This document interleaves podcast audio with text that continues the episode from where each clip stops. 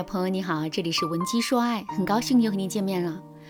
我的粉丝茉莉啊，最近有一些百感交集。她欣慰的是，出轨的男人最终还是选择回归家庭；但是让她失落的是，十几年的夫妻感情，竟然差点让一个二十岁出头的小姑娘给毁了。目前，他们夫妻还在我的帮助下积极的调整情绪。但是由于他们夫妻的这场婚姻保卫战特别典型，所以啊，今天我在得到授权的情况下，想通过他们夫妻的故事来和大家聊一聊男人出轨的真相和你的应对策略。茉莉来找我的时候，男人已经放话说打算和茉莉离婚了，还要娶小三。周围的人都认为茉莉的婚姻已经没有救了，眼下最重要的就是赶紧找律师分割财产。但是茉莉不甘心呐，她和我说。老师，我和老公是高中同学，大学开始异地恋四年。我读研，他又等了我三年，不止我的青春给了他，他的青春也全部给了我呀。所以我们的感情基础是不用怀疑的。毕竟有几个男人能等你七八年呢？这也是我不愿意离婚的原因。于是我就问，那婚后你们感情出什么问题了吗？茉莉哭丧着脸说。我这个人性格比较强势，一直是老公让着我，这我承认。可是我们家在他的事业上也帮了很多忙，才让他坐上了现在的位置。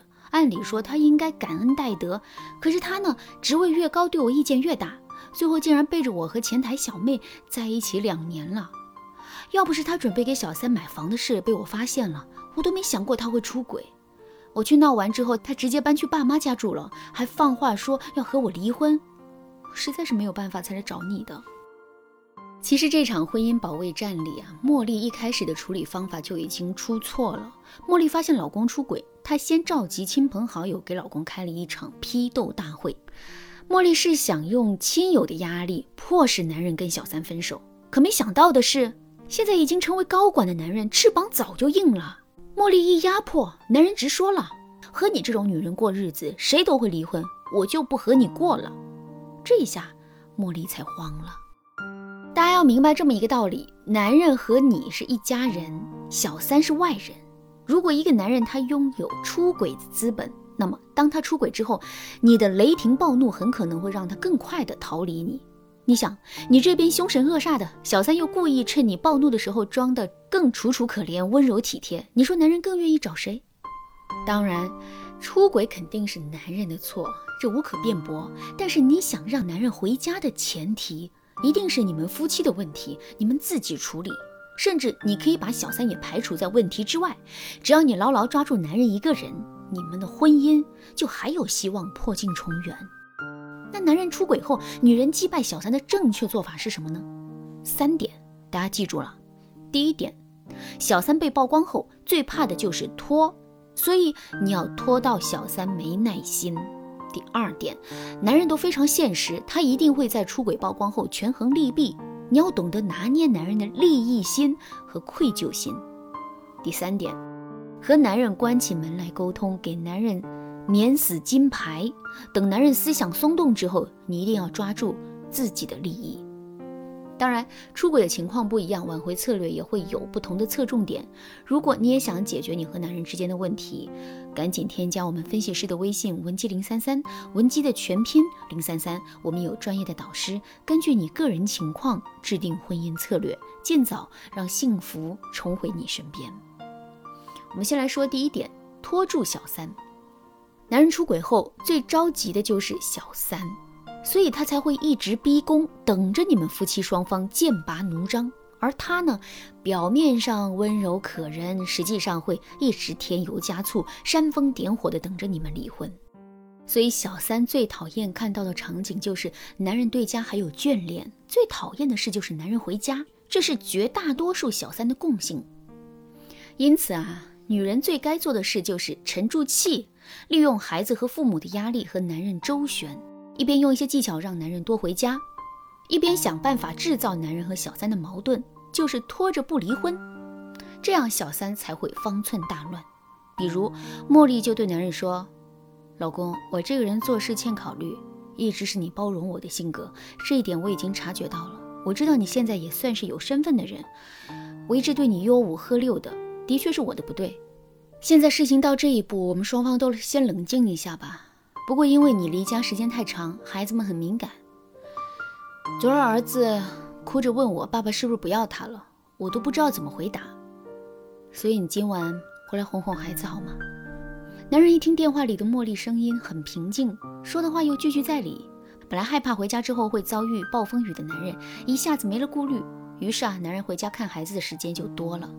回家之后，茉莉是绝口不提小三的事，就像没这个人一样。一家三口吃完饭，茉莉还轻飘飘地说：“老公，今天我们一起陪孩子去散步吧。”孩子前几天就说想让你陪他去公园玩。孩子前几天就说想让你陪他去公园玩，但是你一直都很忙。男人本来就很心虚，加上孩子一直黏住自己身上不下来，就答应了。这次之后啊，孩子一有空就给男人打电话。茉莉呢，家里水龙头坏了，马桶堵了，这些事都开始叫男人回家处理，可是又绝口不提离婚的事，甚至一句酸话都没有。眼看着男人回家次数越来越多，小三早已经坐不住了。加上小三的同事和小三说，男人的很多产业都是茉莉在打理，所以男人是不会和茉莉离婚的。当然，这个消息是茉莉自己说的。于是小三一边逼着男人离婚，一边去找茉莉谈判。结果谈完之后，茉莉直接住进医院，孩子也哭得哇哇的。男人气急了，就埋怨小三不懂事，怎么把茉莉气进医院了呢？就用这一套办法，茉莉总算是拖到男人和小三翻脸了。接着，茉莉就使出了第二招，利用男人的利益心和愧疚感。接下来，茉莉就让老公最好的朋友去和男人喝酒谈心。当然，谈心的内容肯定是围绕男人的未来。这里的谈话就围绕三点进行：第一，茉莉的地位，小三能不能替代？小三对男人事业有帮助吗？她能当好孩子的后妈吗？第二，小三为了你把老家好了八年的男朋友给甩了，这样的女人难道不会甩了你吗？以后她拿着你的钱跑路了，你想回到茉莉身边可能吗？孩子认你吗？第三，你现在和茉莉离婚，财产分割完以后，养家的重任就在你身上了，小三不可能为你遮风挡雨，你的成本是不是太大了？一般来说，这三点男人心里是知道的，只是缺一个外人去点他一下。